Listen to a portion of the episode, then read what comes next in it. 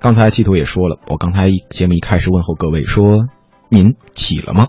他说不对，这个点儿应该问各位吃了吗？像周末的时候，一般呢，如果董浩不上节目的时候，我也会在家睡到自然醒，装一把成功人士，是吧？呃，说到吃了嘛，最近呢，可能对于很多的吃货们来说，非常熟悉的一本一部日本的深夜剧叫做《深夜食堂》，哎，是由黄磊来呃主演的。期待不期待呢？我们接下来呢聊一聊这个话题。最近呢，这个华语版的《深夜食堂》也终于现了真身，是由蔡岳勋执导、黄磊主演的这部电视剧。同名电视剧《深夜食堂》发布了一组定妆照，你能发现呢，这个黄磊化身一名黄小厨，温暖的厨师，带领很多的朋友来品味美味的人生。那日本的《深夜食堂》到底是怎样的编剧呢？我来先跟各位介绍一下。这部戏呢，其实是一部根据在日本非常受欢迎的漫画改编的。深夜食堂呢，是以在繁华都市里深夜才开始营业的食堂为舞台，把这个老板还有形形色色的客人身后的故事，以及呢各种家常菜融合在一起，用这种暖心暖胃的食物来营造一种温暖的情感，以此呢慰藉都市当中孤独的人们。我们知道这个美食呢，有的时候可能具有一种神奇的治愈功能，对吧？反正个人啊，呃，有的时候这个心情不好，我觉得大吃一顿能够缓解我很多的心情。在这部深夜食堂当中呢，食堂老板根据每个人的心情呢，会给他们做不同的饭菜。你是不是觉得非常的温馨，而且呢，满满都是浓浓的人情味儿啊？这其实呢，也确实是一个温暖的系列，处处可以说流淌着暖意。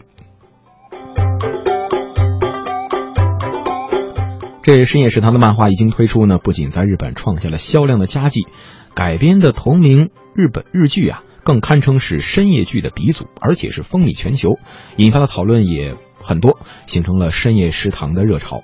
该剧呢，截止目前一共拍摄了三部以及一部电影，可以说也带动了整个亚洲人情美食剧的热潮。哎，这有一个关键词儿，新词儿，人情美食剧。日本的深夜食堂到底怎么样呢？我们各位看看官啊，我们来听一听剧评人刘东成他的评论。《深夜食堂》这部电视剧讲述了发生在一个深夜营业的小餐馆里的故事。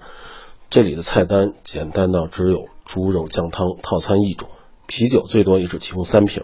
显然，这里不是一个单纯买醉或者酒肉朋友们大型饕餮的场所。但是，这里有一位脸上带着一道伤疤的老板，却可以根据客人的要求，利用现有的食材做出各种料理。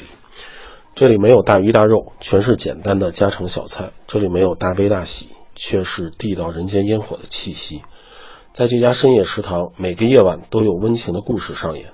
一脸凶相的人，其实有着一颗柔软的心；总也不红的女歌星，命运多舛；嘴巴毒辣的海苔控，爱女心切；而外表冷酷的男优，也有解不开的心结。这些平淡而动人的市井故事，都在大都市小巷里一个从深夜开始营业的小餐馆里上演。每个故事背后都是简单美味的家常菜，恰到好处的火候，犹如人与人之间若即若离的微妙关系。小餐馆里的气氛也时而温馨，时而忧愁，不仅散发着用心烹饪出来的料理所特有的香气，也洋溢着人与人之间最质朴的人情味儿。嗯，刚才我们听到的是剧评人刘东城给各位的介绍。此次呢，这个深夜食堂的华语版呢，我们知道是由黄磊来主演的。平日里呢，烧得一手好菜的黄磊，相信大家对黄磊，比如说在《爸爸去哪儿》当中的表现的惊艳厨艺，还是非常的记忆犹新呐。这么好的厨艺，这次演厨师，其实某种程度上也可以说是一种本色出演了嘛。不知道各位给他呢给大家带来的什么样的一种菜谱呢？我们发现啊，定妆照中的黄磊呢，身穿蓝色粗布上衣，脸上呢和日本的原版主人公一样，带着同样的刀疤。定妆照一经发布，引来了很多网友的围观。大家都觉得，哎呦，黄磊演深夜食堂没有一丁点的奇怪。其实呢，包括我个人也认为啊，这个黄磊从外形到气质都和这个形象其实非常的贴合嘛，非常的温暖，这么一个暖男的形象。大家都觉得由黄磊来演绎，其实也非常的恰当，而且呢，完全不会产生毁经典的这种不和谐感。再反观一下黄磊，其实从年龄、外形，还是说做饭的手艺，就像他自己说的，他呢好像一路走来就是为了这个角色而生的。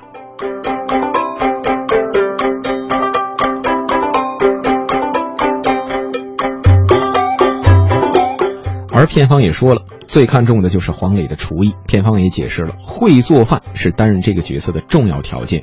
会做饭的人和不会做饭的人，这举手投足间那可真是不一样。你比如说，这个做饭的基本功，切菜拿刀是吧？这个比如说吧，你切个土豆丝儿是吧？呃，这个会做饭的人，啪啪啪啪啪，非常匀称的这个声响，这种声音的效果是吧？呃，而且切出来的土豆丝呢，是基本上是每个条都一样的粗细是吧？这个不会做的呢，可能一不留神就切着自己的手指头了。会做饭的，另外的这个动作娴熟，而且优美，有这种真实感。如果不会做呢，那可能只能是花拳绣腿，只能在那儿摆一摆 pose，做一些很假的造型。那有这样一个全能的黄磊主演的这部中国版的《深夜食堂》，个人觉得，啊，真的可以去看一下。但是据说，据说要到一八年才能上映，这时间等的真的有点长啊。那对于黄磊这次饰演的这个角色，咱们呢再来听一听我们的媒体观察员黄豆豆他是怎么看的。前要开拍深夜美食的大陆版，那么大陆版也请到了著名演员黄磊来主演。对我个人来讲的话，我还是比较感兴趣的，也算是比较看好这部电视剧。这个一方面是因为本身来讲，黄磊个人的人气在最近几年当中是比较旺的。而且的话，他的整个的暖男大叔的形象也跟整个的作品的气质是比较吻合的，甚至在生活当中，他还是有一个外号叫做“黄小厨”。我相信这一点的话，也比较符合这部剧所需要的这种大厨、这种暖男、这种在深夜给人抚慰的这样一种气质形象的定位。现在也期待着这部电视剧的出现吧。对于忙碌的现代人来讲的话，那么像《深夜食堂》这样的电视剧的话，这种深夜剧的话，应该来说就是安抚浮躁、孤独内心的一剂良药。这部电视剧在日本播出之后的话，那么也被翻拍成了中国版本。那么中国版本的第一季的话，就是叫做《孤独的美食家》，那么请来的就是台湾著名演员赵文轩来扮演其中的这个男主角。但这部电视剧的话，其实呃收视的效果并不是特别的好。那么，当然这其中有很多的原因。一个方面的原因就是大家会把它跟日本的电视剧的原版进行比较，那么也认为这部电视剧的话没有原作的精华。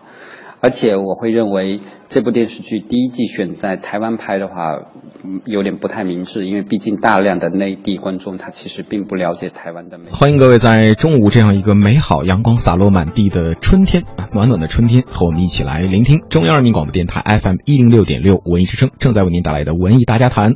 欢迎各位小伙伴们可以把你的文艺的观点发送到我们的公众的微信平台，您可以搜索“文艺大家谈”。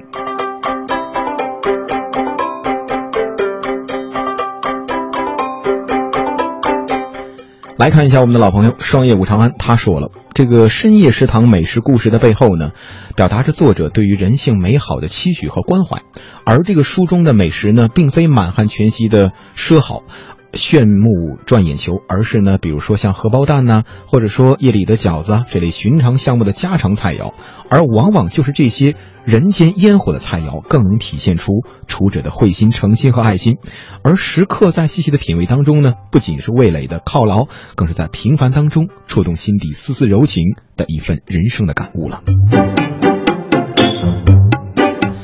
呃，各位看过很多的这个美食电影是吧？我记得哪部电影里边曾经说，真正的大厨不考验你做的是那种非常名贵的菜肴，考验的就是你那那种日常的菜肴，比如说那顿大家都会做的这个西红柿炒鸡蛋。记得上次和一个朋友聊天，我说你都会做什么饭呢？呃，因为在别人看来，他是一个特别不会做饭的人啊，感觉他家的这个燃气灶从来都没有开过一样。他说我会做四道菜，哪四道啊？啊，西红柿炒鸡蛋呢？啊，这个番茄炒鸡蛋呢，是吧？然后就类似这种的。我说，那你还会做这个盐炒盐是吧？开个玩笑。在刚才我们歌曲之前呢，大家听到了这个黄豆豆提到的《孤独的美食家》，同样也是日本久负盛名的一部深夜剧了。二零一五年呢，当时改编为华语版本之后，可以说呢，让很多的剧迷失望至极。那剧中的主角五郎。他呢是一个因为工作原因游历各地，于是呢顺便寻访各地美食的资深的吃货了。而在华语版本当中，这个赵文轩扮演的五郎呢，无疑是全剧的颜值担当了。然而呢，他的表演风格其实给人感觉呢，好像和日版当中的演员松重丰大大相径庭啊。这个日本的演员呢，在美食面前永远是一副舍我其谁的豪迈样，口舌生津，是狼吞虎咽。而赵文轩呢，啊，却吃的非常的严谨，吃的非常的优雅。呃，有的时候啊，这份优雅反倒是让观者呃没有了那份对于美食的追求了，没有了胃口了。更重要的是啊，这个全剧呢，感觉叙事很拖沓。主次也不分，好像完全丧失了原剧的生动和诱人。那以此为鉴，在这儿呢，我们也希望这个孤独的美食家，他的尴尬不要在深夜食堂的身上再度上演了。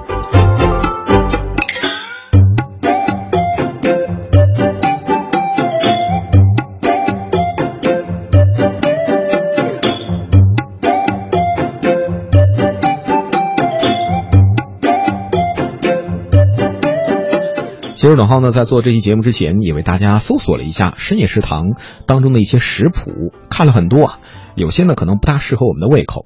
春天了，我们推荐一道菜吧，这个叫做春雨沙拉。哎，听这名字是不是有如沐春风的感觉？春雨润如酥啊！这个深夜食堂呢，是很多人非常喜欢看的日剧，还有人说没有之一，是吧？呃，这个很多人呢，对于当中的这个美食料理啊。推崇至极的就是这道春雨沙拉了。其实说白了就是凉拌粉丝，因为这个粉丝的日语发音和春雨相似，所以才得名叫做春雨沙拉。如果你看到菜单上这道菜，你会不会点呢？我觉得，如果我的话，这个作为一个文艺青年，我是会点的。其实很简单了，这个春雨沙拉呢，首先粉粉丝啊，在热水里边煮熟，煮好的粉丝呢。过一遍凉，哎，捞出来沥干，拌的时候呢，它就不容易坨了。另外呢，鸡蛋拿一只，打散，然后摊成蛋皮儿，啪啪啪切成丝儿。这个配料呢，您可以选择根据自己口味啊。里边呢，人家选的是什么呢？黄瓜、火腿、木耳。然后呢，把这个黄瓜切片，木耳、火腿、鸡蛋皮儿切丝。这个葱粒儿呢，盛入碗当中，把烧热的食用油这么啪一浇，很热的，这样才能把这个葱香给激发出来啊。然后呢，配料放入大碗当中，取适量的盐、葱油啊，搅拌均匀。你可以根据自己口味嘛，比如说你喜欢辣口的，放点辣椒油，是吧？可以加点醋、酱油、味精啊，根据自己的味道自己调啊。然后呢，这就是我们说的这道春雨沙拉。呃，您饿了吗？睡醒的朋友这会儿该饿了。好了，这就是我们今天节目上半身呢为您带来的深夜食堂啊中文版的这样的一条消息。